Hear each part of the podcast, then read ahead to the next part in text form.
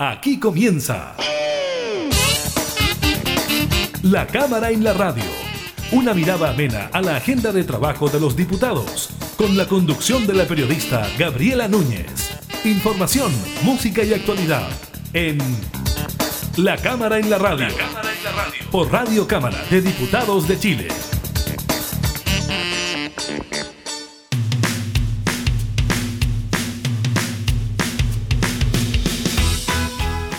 ¿Cómo están? Bienvenidas y bienvenidos a un nuevo programa de la Cámara en la Radio. Estamos junto a ustedes, como siempre, informando del quehacer legislativo, temas de actualidad. En esta oportunidad le estaremos contando sobre el nuevo balance del Ministerio de Salud a 400 días del inicio de la pandemia en Chile. Son más de 5.000 los casos nuevos y la positividad llega a un 13,91%, la cifra más alta en casi nueve meses. También conversamos con el diputado de RN, Gonzalo Fuensalida, sobre las medidas de fiscalización frente a la norma sanitaria, ¿no? Todo esto que ha ocurrido durante los últimos días, fiestas clandestinas en las que se han visto involucrados desde carabineros, fiscales, personal sanitario, gente del mundo artístico, etc. También estaremos conversando con él sobre denuncias de corrupción en las policías. El ministro de Hacienda se refirió a la aprobación en el Congreso del bono clase media. Él espera que se pague durante el mes de abril y dice que el fisco gastará en tres meses 6 mil millones de dólares en ayuda. Y también Revisaremos esta información que causó polémica durante la última jornada, tiene que ver con esta prohibición de vender anticonceptivos sin receta médica, pues bien el ISP autoriza venta supervisada de anticonceptivos por internet sin receta médica, así que también revisaremos aquello. Iniciamos la cámara en la radio.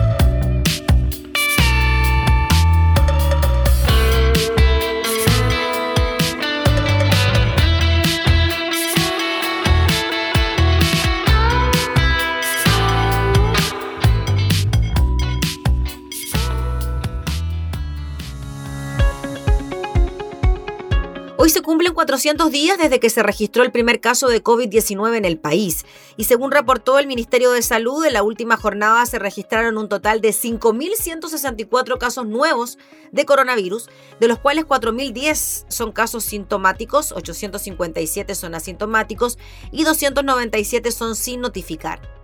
Si bien esta cifra dista del gran número de contagios que se ha registrado en los últimos días, en donde la cifra de casos diarios bordea los 7.000 y 8.000 casos, hay que recordar que los días lunes y martes y miércoles se presentan cifras de contagios más bajas, lo que además esta semana puede estar influido por el fin de semana largo de Semana Santa.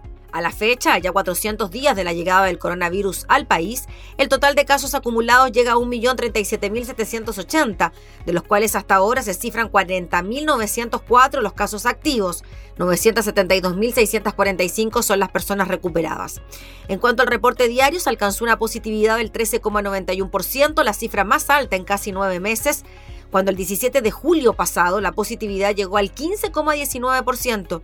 Además de esto, hoy se registró una baja considerable en el número de exámenes PCR realizados, cifrándose en 35.604, el número más bajo desde el pasado 10 de marzo. La ocupación de las camas UCI por pacientes COVID por otra parte, otro de los parámetros que se mantiene en preocupantes niveles registró un alza de 63 pacientes si se compara con el día de ayer, alcanzando así el número de 2.946 personas hospitalizadas en unidades de cuidados intensivos por coronavirus, 2.547 se mantienen con ventilación mecánica. Un 96,13% de las camas UCI a nivel país permanecen ocupadas. Es parte del reporte que se dio a conocer durante esta jornada por parte del Ministerio de Salud.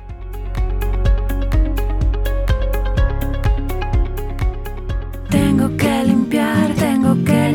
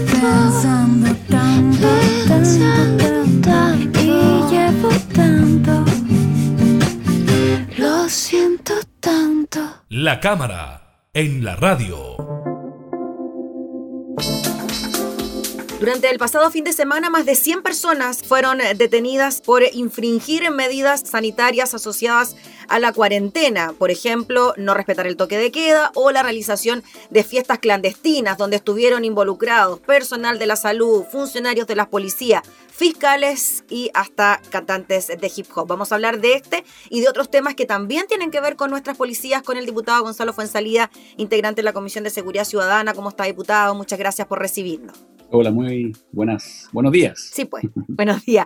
Diputado, primero le quería preguntar eh, por lo que ocurrió en este último fin de semana, donde vimos esto de las fiestas clandestinas, ¿no? Donde ya incluso se pueden reconocer ciertos personajes del quehacer nacional participando en estas fiestas, llama la atención personal de la salud, carabineros, fiscales, etcétera. Bueno, yo siempre he dicho que acá hay, se podría decir, dos factores. Acá hay un factor de, salud mental, eh, bastante, eh, bastante profundo, que, empieza a afectar la, la, vida de las personas desde el punto de vista mental, eh, el encierro. Y terminamos, obviamente, que eh, con estas situaciones de, fiesta o, juntas que no, no, no van de acuerdo, acuerdo a la, al aforo, ni tampoco a lo que se espera respecto de, de, que las personas no se estén juntando una gran cantidad para evitar el contagio. Y obviamente uno lo espera también con mayor razón de, autoridades o personas que están en, cargos de decisión. El, tema está en que, que finalmente la, fiscalización y, que se haga público estos temas ayuda a que la gente le empiece a tomar valor al, a las medidas. Eh, pero sabemos perfectamente que esto eh, trae, o sea, no hay una, una, medida que no traiga consecuencias. Esto trae consecuencias, trae consecuencias negativas, el encierro, eh, y trae consecuencias positivas. La consecuencia positiva que es bajar el número de contagios, pero lo negativo obviamente que la gente empieza a tener problemas de salud mental graves. Entonces, esta, este, este abrir y cerrar o esta incertidumbre en la que estamos viviendo ah, no es fácil. ¿ah? Yo no quiero con esto justificar la fiesta ni quiero justificar el no respeto a las medidas sanitarias, eh, pero también puedo entender que, que, el encierro obviamente va provocando esto. Ahora, la, buena noticia al menos, o, lo que a mí me ha tocado ver eh, en Santiago, es que en los primeros días de encierro había mucha gente en la calle. Eh, hoy día hay controles, pero veo mucho menos gente. ¿Y eso por qué? Porque se va provocando como el efecto del, del, restaurante lleno. Cuando uno pasa y ve al restaurante lleno y dice, oye, aquí hay que entrar porque en el mundo es buena la comida, y yo paso por un restaurante que está vacío y digo, aquí es mala la comida, o acá es caro, o esto tiene algún problema que nadie entra. Bueno, aquí pasa lo mismo, o sea, cuando la gente sale y se empieza a tomar con controles, o empieza a darse cuenta que no hay nadie en la calle, dice, bueno, parece que no hay que salir, y se empieza a guardar, porque es imposible fiscalizarlo a todo. Pero claramente eh, yo creo que tenemos que, finalmente esto es un tema de, de disciplina personal, de autocuidarse, eh, eh, y, cumplir las normas, porque por mucha fiscalización que haya, que no va a ser mucho más de lo que hay hoy día, eh, finalmente, si las personas no quieren cumplirla, eh, tienen todos los espacios para no cumplirla. Em, y, pero sí reconozco también que, esto, esto trae un efecto de, efecto sobre la salud mental bastante profundo y que quizá no se habla o quizá no se dice, pero no es fácil lo que estamos viendo. Y no es fácil, eh, diputado, para nosotros que somos adultos, no es fácil para los niños que también en esta situación, están en esta situación bien particular, que tampoco hay permisos asociados para poder llevarlo a dar una vuelta a la esquina, por último, no sé, por darle algún ejemplo. Así que nos imaginamos que el tema de la salud mental se va a convertir en una gran preocupación y en un gran tema en lo que resta de la pandemia y después de ella también. Bueno, sí, yo, yo no, soy muy auspicioso que salgamos de esto rápido. Yo, yo por lo menos creo que hasta el mes de julio yo creo que de acá al mes de julio podremos tener algunas ventanas, yo creo que en mayo se pueden dar, pero yo creo que en junio y julio vamos, vamos a toparnos nuevamente con meses bastante duros. Y yo espero que después de julio el efecto del rebaño que producen las vacunas, las vacunas, perdón, eh, y, una, y ojalá que una nueva cepa eh, no ingrese con violencia en nuestro, en nuestro país, eh, podamos enfrentar agosto y septiembre ya con, con, con, con un, con, una situación que, que, que, nos, presente una esperanza, de, una esperanza más de estabilidad. Yo, yo espero eso, pero yo tengo claro que hasta julio vamos a tener una situación incierta, donde vamos a tener eh, bajas de los contagios, pero después vamos a tener quizás en dos semanas después un aumento de los contagios y después un, reaumento. y no decir qué está pasando. Bueno, yo creo que hasta julio no tenemos esto muy cierto y por lo cual eh, hay que tomar conciencia de ello. Y por lo mismo, cómo eh, lograr este equilibrio, ¿no? En mantenerse sano mentalmente, sin la posibilidad de ver a sus seres queridos, amigos, familiares, etcétera, y al mismo tiempo respetar las medidas sanitarias de quedarse en su casa, de no ver a nadie. Quizás nos malacostumbramos a lo que ocurrió durante el verano, donde las medidas se tendieron a relajar y, claro, nos quedamos con esas costumbres de que sí nos podíamos reunir, que sí podíamos ir a la casa de un familiar. Mire, en, esto no hay un, eh, un catálogo con las medidas que hay que tomar, esto Ha sido ensayo y error. Eh, aquí yo realmente escucho a algunos parlamentarios que dicen, no, que aquí se ha hecho todo mal, bueno, y que me digan dónde está el, dónde está el manual, dónde está el manual de cómo seguir, qué medidas tomar. Ningún país se puede decir que lo ha hecho maravilloso. O sea, los países europeos que uno podría decir, bueno, ellos tienen más científicos, tienen más análisis, son más inteligentes que nosotros. Bueno, vemos que, vemos que Francia se, se rontera ahora, eh, ya, ya eh, eh, han pasado mucho más tiempo que, nosotros en, el cuarentenamiento. En el caso de Italia, España, Inglaterra se volvió a cerrar, ahora se volvió a abrir. O sea, esta cosa no hay un manual. Y, quien sea, tenga la soberbia de decir que esto se, hubiera hecho de tal manera o no hubiera pasado esto, nadie lo sabe. El tema está en que cuando en, el, verano también hubo cuarentena. Y también hubieron eh, comunas que retrocedieron a fase 1. O sea, en el sur de Chile, por ejemplo, Pucón, que es una comuna muy turística, estuvo cerca de dos semanas o tres semanas en fase 1, cerrada. Entonces no es así que, esto eh, se, se, dejó libre y todo el mundo salió. Obviamente que Santiago estuvo mucho más libre y, hubo, eh, y la gente se relajó. También la llegada a la vacuna ha hecho que la gente también se relajó, porque se puso una vacuna, se puso las dos dosis y ya cree que está listo. Todo eso obviamente que produce una distorsión. Pero la verdad es que también en esto no se puede enfrentar si no hay espacios de, apertura, porque si hubiéramos estado encerrados desde, desde el año pasado y nunca no, hubiéramos abierto, eso tampoco eh, eh, hubiéramos dicho que se hubiera solucionado esto y posiblemente estaríamos con otros problemas. Eh, hoy día tenemos una, realidad bastante más violenta, la vemos en, en, la vía pública, vemos la cantidad de accidentes que hay hoy día que antes no habían, riñas que antes no habían, de conductores, violencia entre las personas, porque claro, están todas afectadas por el tema de la salud mental y, la incertidumbre del futuro, del, del, ¿cómo se llama?, del, del trabajo, de, del sistema económico, o sea, hay muchas cosas que se conjugan, entonces hoy día decir, mire, eh, aquí hay que hacer esto para que nos vaya espectacular, no, cualquier medida que yo tome va a tener efectos positivos y efectos negativos, y los efectos positivos los vemos, pero también vemos los efectos negativos, y algunos solamente se dedican a sacar en cara los efectos negativos para llevar esto es que ya lo como se ha llevado, o sea, van a haber eh, tiempos que eh, va a bajar esto y vamos a poder abrir más, abrirnos más, seguramente después eh, vamos a tener que volver a cerrarnos, pero yo tengo fe en que finalmente todos los procesos de, vacunación vayan provocando al menos un efecto de que no que la gente no se contagie, sino que la gente que se contagie no termine con respiradores o termine falleciendo, que finalmente es lo más preocupante. Sí, diputado Fuensalía, entonces de aquí en adelante, al mes de julio, que usted da como quizás, ojalá, el plazo para que estemos un poco más relajados con el tema, mantener la cuarentena estricta, como quizás la que estamos viviendo eh, ahora, y después, a la medida que vayan disminuyendo los casos, quizás irla relajando en cuanto a las posibilidades de que la gente haga más cosas? Yo creo que abril va a ser un mes de cuarentena. Yo creo que mayo va a haber, va a haber mejores cifras y eso claramente va, va a permitir abrir esto bastante más de lo que está hoy día pero yo creo que vamos a enfrentar un invierno bastante rudo en junio y julio, y que también nos va quizás, quizás vamos a tener que cerrarnos nuevamente.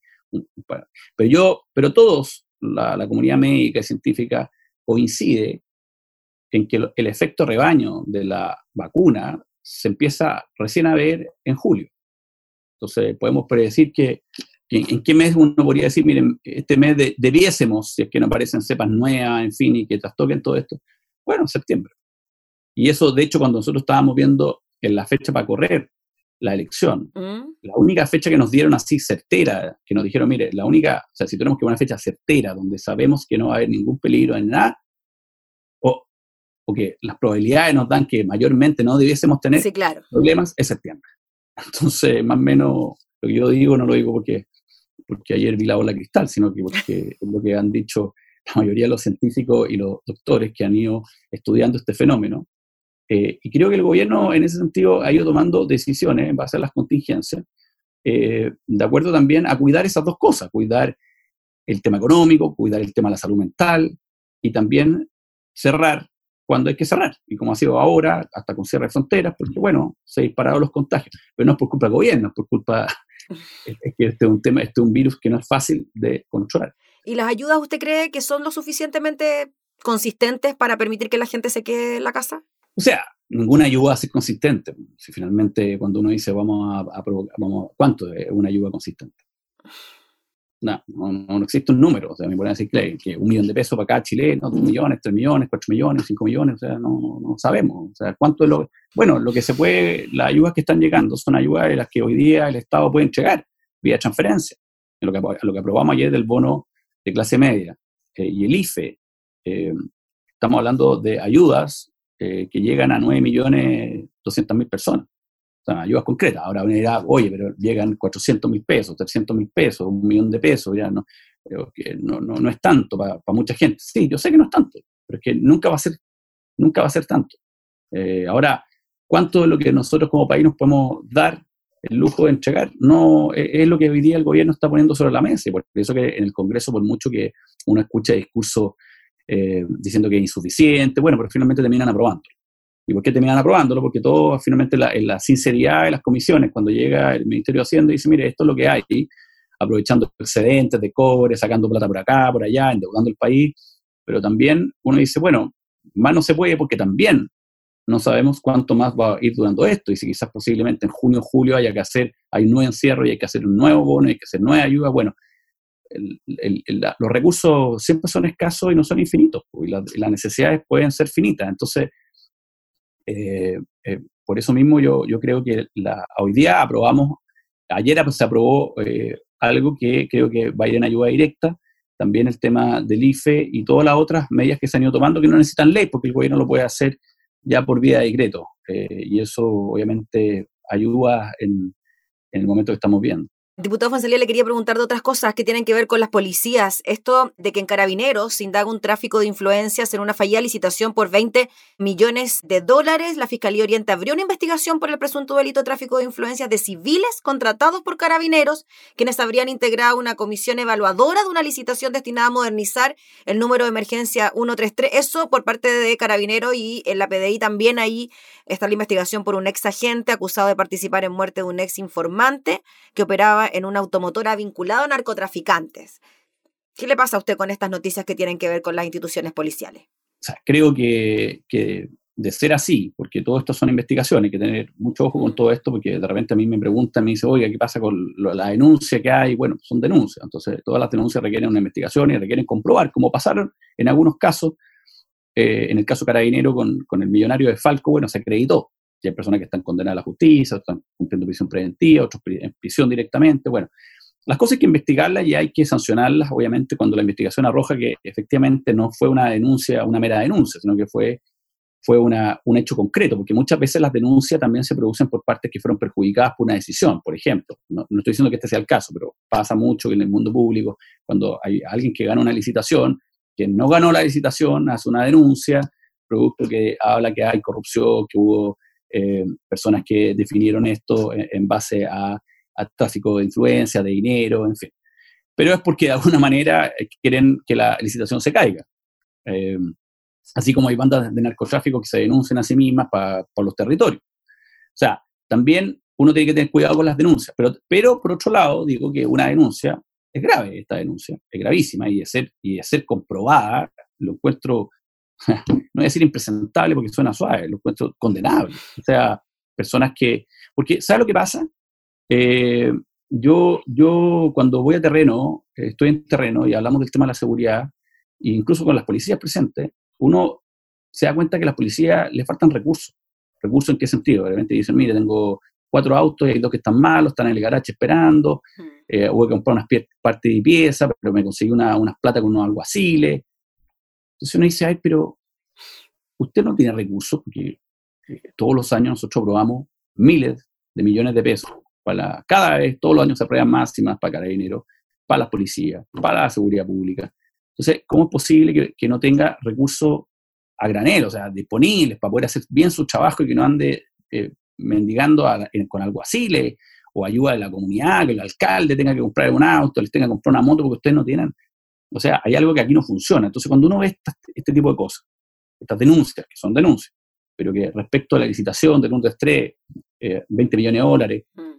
y uno dice, pero bueno, acá hay un problema grave. O sea, si nosotros aprobamos un presupuesto en el Congreso para que ese presupuesto llegue a las policías, resulta que finalmente no llega a la policía o a lo que debiese llegar porque se va en, temas de corrupción, de licitaciones, que obviamente son de mucho dinero y son necesarias, pero en el fondo eh, lo que está pasando ahí es que hay corrupción y la plata no llega a lo que, tiene, a lo que está destinada. Y el 1 de 3, yo tengo una opinión bastante mala, el 1 de 3 funciona bastante mal, eh, más encima. Y ahí uno empieza quizás, claro, usted lo dice, se tiene que comprobar la denuncia, la investigación, etcétera. Pero claro, ahí uno quizás puede entender ciertas cosas que tienen que ver con el funcionamiento de las policías que a veces son difíciles de explicar. ¿Por qué no funciona el 133? Bueno, eh, aquí tenemos un antecedente que da cuenta de que quizás las platas no están bien gastadas, no están bien invertidas y quizás hacia dónde se van. Y como muestra un botón, digamos. Bueno, por eso mismo nosotros aprobamos un proyecto de ley que está en comisión mixta, que se está entiendo yo, la semana pasada se constituyó, que, la, que es sobre la probidad. Y en esa ley de probidad aparece todo un tema de administración de los recursos de las policías que van a, van a intervenir terceras partes, o sea, civiles, por ejemplo, a manejar recursos, eh, va a tener auditoría, o sea, va a tener un, un, manejo bastante más fuerte de lo que hoy día tienen las policías. ¿ah? Porque uno dice, pero ¿por qué las policías tienen que estar eh, administrando recursos? Si finalmente las policías no están entrenadas para administrar recursos, las policías están administradas para prevenir el delito, perseguir el delito, y lo lógico es que personas que no sean del mundo policial sean las que administren los recursos para que sean lo más eficientes y con las más altas eh, fiscalizaciones de la probidad, pues si finalmente es plata a todos los chilenos para que funcione. Entonces ese, mayor que está en la comuna, dando la vía con su gente, trabajando para perseguir el narcotráfico, la delincuencia, y resulta que no tiene los medios. Bueno, eso reditúa a los vecinos que llaman y, oiga, carabinero, me están asaltando, mira, es que no tengo auto, porque estamos en un procedimiento y tengo un solo auto eso a un ciudadano no le sirve, eso es falta servicio al Estado. ¿Y por qué se produce esa falta de servicio? Por recursos. ¿De dónde están los recursos? ¿Están siendo bien administrados? Y para cerrar, diputado, en lo que se habla de la reformulación de carabineros, de crear una nueva institución, de hasta cambiarle el nombre a, los funcionarios. No, yo soy de la teoría que hay que crear, eh, hay que especializar a las policías. Especializar para mí a las policías significa que las policías tienen un área de especialización que de ahí no se mueve. O sea, creo que necesitamos una, carabineros tiene que ser una policía preventiva, investigaciones tiene que ser la policía que investiga, que es la que trabaja con la fiscalía, en fin, y tiene que haber una policía de orden público. Y yo creo que esas son las tres policías más o menos que existir en Chile, y cada una tenga una especialización. no tener un mayor que llega a una comuna, lo hace perfecto, después lo mandan a, droga, a investigación de droga, después lo mandan de agregado eh, internacional, después lo mandan a tránsito. No, eso no tiene que haber, la policía que eh, entra a una policía comunitaria es una policía que se desarrolla en el territorio muy bien.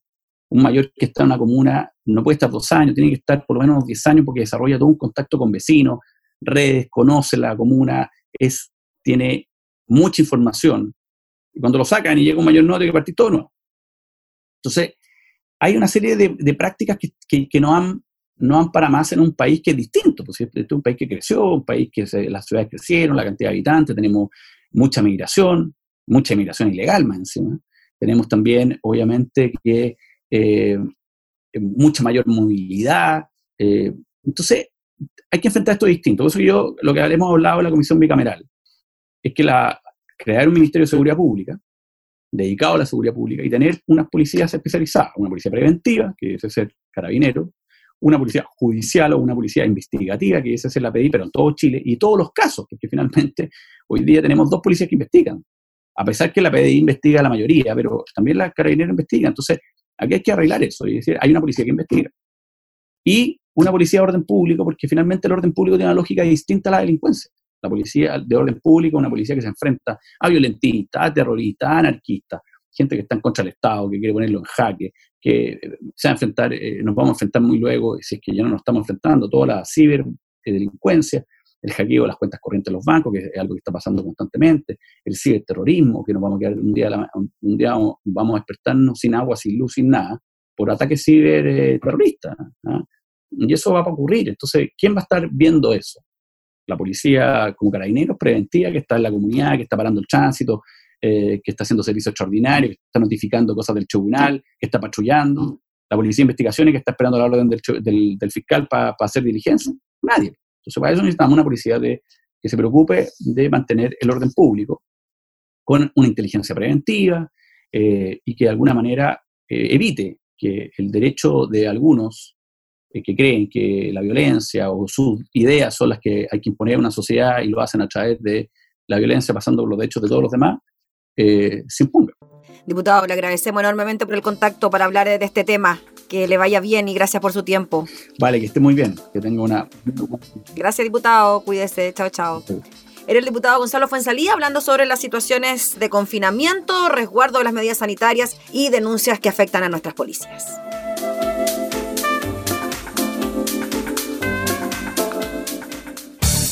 Información parlamentaria, entrevistas, música y actualidad. Todo esto y mucho más en La Cámara en la Radio. La Cámara en la Radio. Con la conducción de la periodista Gabriela Núñez.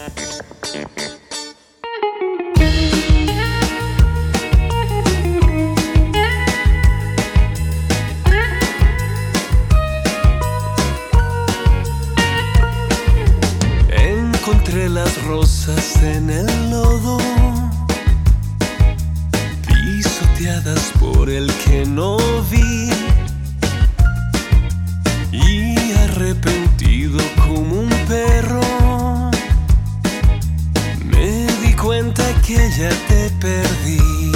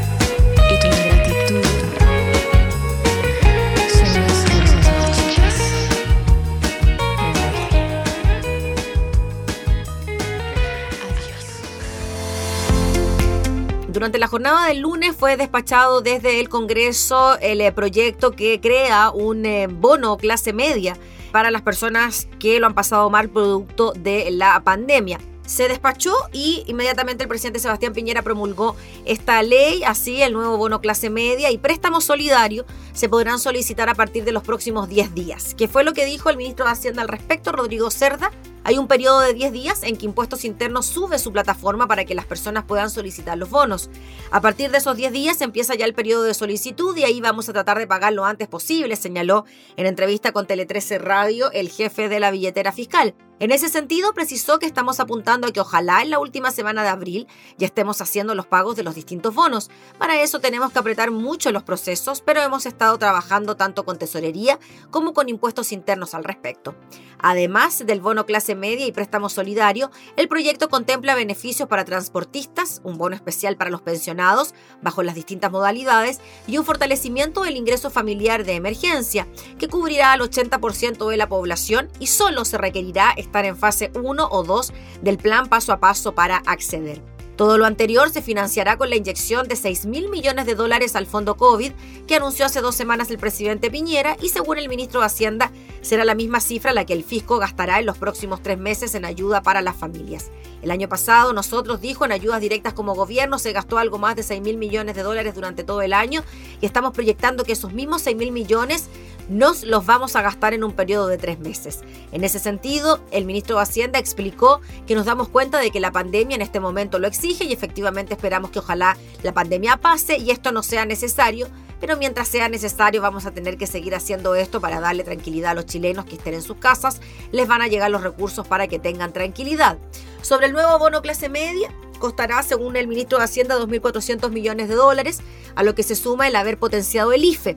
En los meses de enero y febrero el IFE nos costaba mensualmente cerca de 350 millones de dólares y ahora lo estamos proyectando es que entre abril, mayo y junio, en cada uno de esos meses vamos a estar por encima de los mil millones de dólares y la razón es porque la cobertura está aumentando masivamente. La cobertura dijo que tuvimos en marzo era prácticamente de 6,5 millones de personas en el IFE, pero ahora estamos proyectando en abril 10,4 millones de personas y con pagos más altos, porque ahora si usted entra en fase 1 o 2, sin importar el número de días, inmediatamente va a tener 100 mil pesos por integrante familiar en la medida que este esté dentro del 80% más vulnerable. Antes teníamos el IFE solamente para el 60% más vulnerable. Por eso dijo que estos próximos meses vamos a tener gastos que son importantes desde el punto de vista fiscal, pero muy necesarios.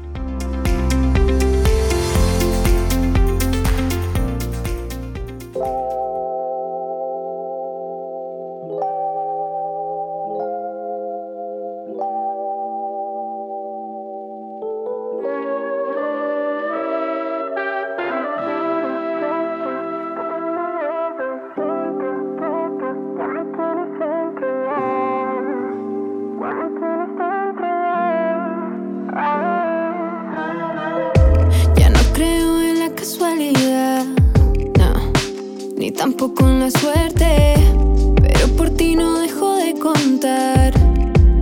ya. Ah, yo no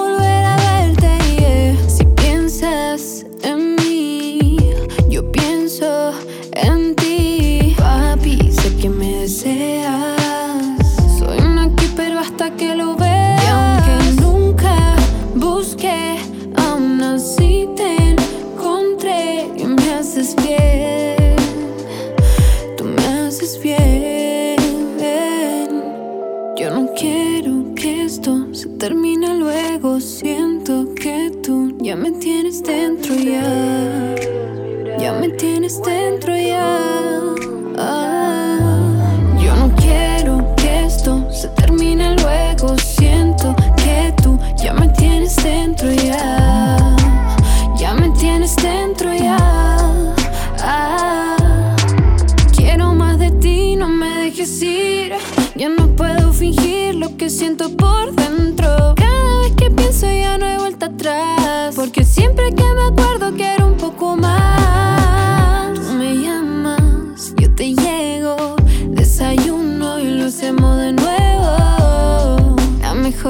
Quiero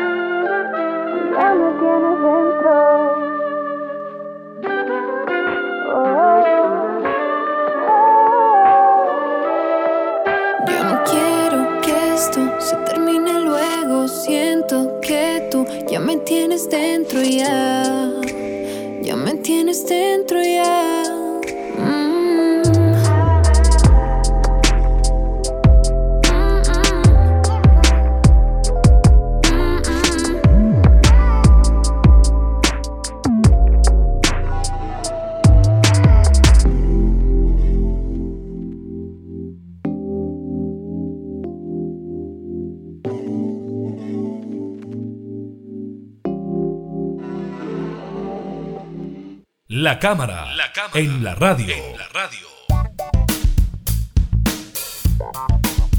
Finalmente, el Instituto de Salud Pública ISP resolvió flexibilizar la venta de anticonceptivos por Internet tras la polémica que generó el requisito de receta médica para su venta en la modalidad online. El director de la entidad, Heriberto García, se reunió esta mañana con los representantes de farmacias independientes y de cadena para explicarles el nuevo procedimiento que se aplicará para autorizar la compra de estos productos sin receta médica y que implicará una venta supervisada. En primer lugar, hay que reconocer que la costumbre superó a la normativa, pero no es el momento de poner dificultades. Nos reunimos y llegamos a un acuerdo de trabajo considerando la situación de la pandemia. En definitiva, se les pidió que mantengan la costumbre, pero con mayor supervisión farmacéutica cuando llegue una persona en forma física u online a comprar anticonceptivos sin receta médica para darles orientación, sostuvo García. De acuerdo a lo estipulado por el ISP, cuando una persona esté haciendo la compra online o tenga una receta, puede ser contactado a través del chat de cada página por el químico farmacéutico o en forma posterior por teléfono o mail para ofrecer una orientación sobre estos medicamentos. En vez de que les digan venta rechazada, los llamarán y les darán una solución, porque los anticonceptivos tienen riesgo, por ejemplo, para una mujer fumadora, y eso debe conocerlo, hay que advertirlo dijo el director del ISP. Además, se solicitó que las ventas electrónicas mantengan una trazabilidad de las personas que realizan la compra sin receta médica.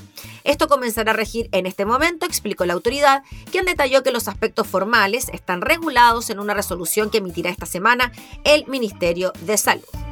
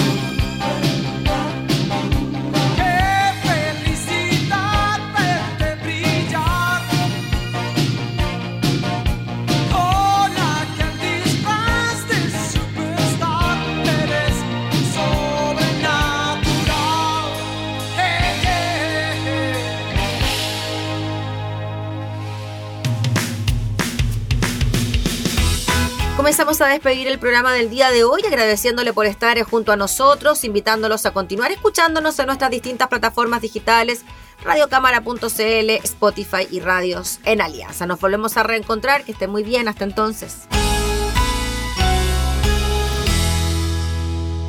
Hemos presentado La Cámara y la Radio, una mirada amena a la agenda de trabajo de los diputados. La Cámara en la Radio, con la conducción de la periodista Gabriela Núñez. Información, música y actualidad en Radio Cámara de Diputados de Chile, acercando las leyes.